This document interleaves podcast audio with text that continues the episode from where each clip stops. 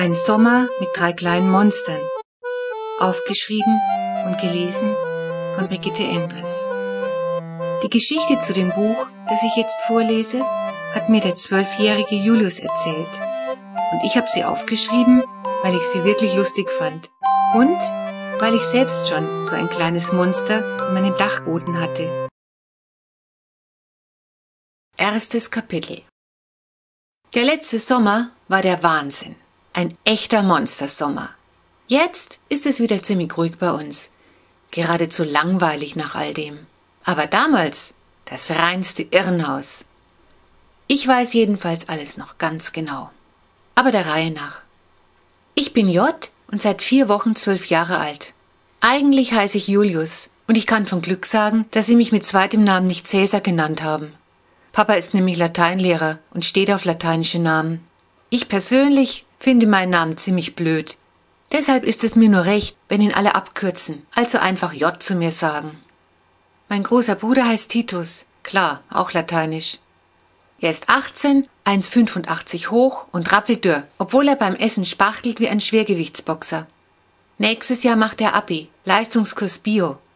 Titus ist ein echter Ökofreak. Mülltrennung und so. Kann einen ganz schön nerven damit. Und er hat ein ausgefallenes Hobby. Er züchtet Geckos. Geckos sind kleine Eidechsen, farbenprächtig und ganz dekorativ, aber ansonsten kann man wenig mit ihnen anfangen. Da finde ich sogar einen Wellensittich noch interessanter. Dem kann man wenigstens das Fluchen beibringen. In Titus Zimmer steht ein riesiges Terrarium und daneben durchsichtige Plastikcontainer für die krabbligen Futtertiere. Die Geckos fressen nämlich lebende Schaben und Heimchen. Das sind so kleine Heuschrecken. Mama ist fast ausgeflippt, als Titus damit ankam. Nur weil er seine Biofacharbeit über die Entwicklung von Geckos machen will, hat sie dann mit einem abgrundtiefen Seufzer zugestimmt. Aber wehe, die Viecher kommen raus! Können die gar nicht, hat Titus gesagt. Nur auf die Futtertiere muss man aufpassen. Mama ist ganz blass geworden bei der Vorstellung, dass eine Schabe in ihre Küche aufkreuzen könnte. Aber zum Glück sind bisher nur ein paar Heimchen ausgebüxt und die zirpen jetzt nachts im Haus. Aber ich mag das. Klingt irgendwie beruhigend. Erinnert mich an unseren letzten Urlaub in Italien. Titus jobbt am Wochenende und in den Ferien oft in einer Zoohandlung. Da hat er auch sein Viehzeug her. Meistens legt er dann das verdiente Geld gleich wieder in Futtertiere oder Terrarienkram an. Dann haben wir noch die Kurze. Das ist Flo, unsere kleine Schwester. Eigentlich heißt sie Flora. Natürlich auch lateinisch. Flora, hat Papa erklärt, ist der Name der römischen Blumengöttin. Aber jeder sagt Kurze oder Floh zu ihr, und das passt auch viel besser. Von einer Blumengöttin hat sie nämlich herzlich wenig, aber jede Menge von einem Floh, lebhaft und quirlig wie sie ist. Eigentlich wäre Floh viel lieber ein Junge, kommt vielleicht daher, dass sie zwei Brüder hat. Mama ist darüber gar nicht glücklich. Sie hätte so gern ein richtiges Mädchen mit Haarschleife und so. Aber Flohs blonder Strubbelschopf eignet sich nicht dafür, vor allem, weil Flo sich in regelmäßigen Abständen alle Haare, die ihr ins Gesicht hängen, selbst abschnippelt. Sie sieht danach immer aus wie ein gerupftes Huhn. Flo ist sechs und kommt im September in die Schule. Mama arbeitet als Lektorin. Das sind Leute, die korrigieren Bücher, bevor sie gedruckt werden. Das kann sie prima daheim machen. Wegen uns konnte sie ja nicht gut im Verlag arbeiten wie früher, als es uns noch nicht gab. Und jedes Mal, wenn einer von uns in die Schule kam und sie wieder außerhalb hätte arbeiten können, kam ein neues Baby. Wir sind schon gespannt, ob das jetzt so weitergeht, wo die Kurze doch jetzt eingeschult wird. Aber davon will Mama nichts wissen. Ich bin doch nicht verrückt und halse mir noch einen Klavitter auf, wo ihr jetzt alle aus dem Gröbsten raus seid. Klavitter, das ist unser Familienname. Papa ist, wie gesagt, Lateinlehrer und nachmittags meistens daheim. Dann sitzt er in seinem Arbeitszimmer und bereitet seinen Unterricht vor, und wir sollen dann still sein aber das wird meistens nichts. Titus hört nämlich mit Vorliebe seine Techno-Hammer-Musik und Flo ist eigentlich nie still, weil sie gar nicht normal reden kann. Sie brüllt eigentlich immer, hat ein Wahnsinnsorgan dieses Kind. Vielleicht hat sie Angst, man könnte sie überhören, weil sie die Kleinste ist. Dagegen bin ich eher ein ruhiger Typ. J ist ein typisches Sandwich-Kind, hat Mama mal am Telefon zu einer Freundin gesagt. Kreativ und diplomatisch.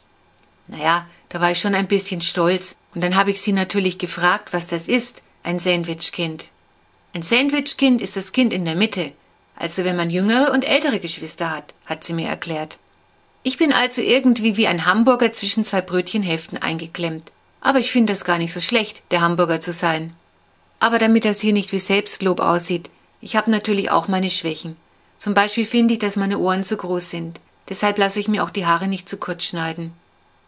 Die Segler hast du von mir, behauptet Papa. Jedenfalls kann man sicher sein, dass sie dich im Krankenhaus nicht vertauscht haben. Tatsache ist, dass ich Papa wirklich sehr ähnlich sehe.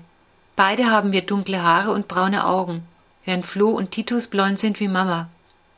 Last not least, wie der Engländer sagt, lebt bei uns noch Whiskas, unsere Katze. Den Namen hat ihr Flo verpasst, da war sie vier und damals schon ein wahrer Werbeexperte. Weil sie nur wenig Fernsehen durfte, kuschelte sich das ausgefuchste Ding immer zu Papa auf die Couch, bis die Nachrichten anfingen, und da kam vorher immer Werbung. Als Tante Uli, das ist Flohs Patin, das Kätzchen vorbeibrachte, deutete Floh darauf und brüllte Whiskas. Stimmt, sagte Papa bewundernd. Er bewundert eigentlich alles, was Floh sagt. Genau wie die Katze in der Werbung. Und dabei blieb's dann. Völlig bescheuert, meinte Titus. Keiner würde sein Kind Pampers nennen, bloß weil es dem Baby aus der Werbung ähnlich sieht. Eine Katze ist ja auch kein Baby, entgegnete Mama. Aber da täuschte sie sich. Whiskas war noch ein Baby, jedenfalls genauso undicht. Es dauerte einige Wochen, bis sie begriff, dass der graue Kasten mit der Streu nicht dazu da war, das Badezimmer in eine Staubwüste zu verwandeln, sondern hineinzukacken, statt den Berberteppich im Wohnzimmer zu benutzen. Dabei ist Mama eine absolute Hygienefanatikerin und es hatte ausgefeilte Überredungskünste gekostet, bis Tante Uli uns die Katze schenken durfte. Mama hat sich hauptsächlich aus pädagogischen Gründen breitschlagen lassen.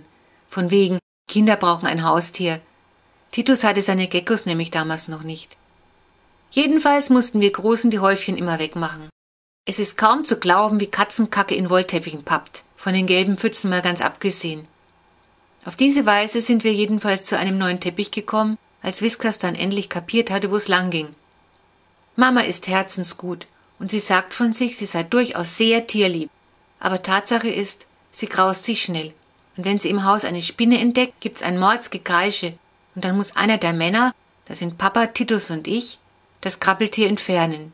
Aber natürlich so, dass es bei bester Gesundheit bleibt. Neulich hat Titus eine Spinne an seine Geckos verfüttert. Aber das weiß Mama nicht. An sich hat Mama also nichts gegen Tiere. Aber zu einem Hund, den wir viel lieber gehabt hätten, war sie nicht zu überreden. Hunde stecken ihre Nase in jeden Sch-Haufen. Mama sagt nämlich nie Scheiße. Und dann lecken sie einem die Hände ab. Na danke. Eine Katze hielt Mama für reinlicher. Und die Aussicht, dass sie auch noch die Herbstmaus wegfangen würde, fand sie neben dem pädagogischen Nutzen sehr verlockend. Die Herbstmaus haben wir jeden Herbst. Wir wohnen in einer Siedlung mit vielen Gärten, nah an einem Wald, und jedes Jahr schmuggelt sich ein Mäuschen ein, um in unserem zentral geheizten Heim zu überwintern. Die Maus muss dann immer in einer Lebendfalle gefangen werden.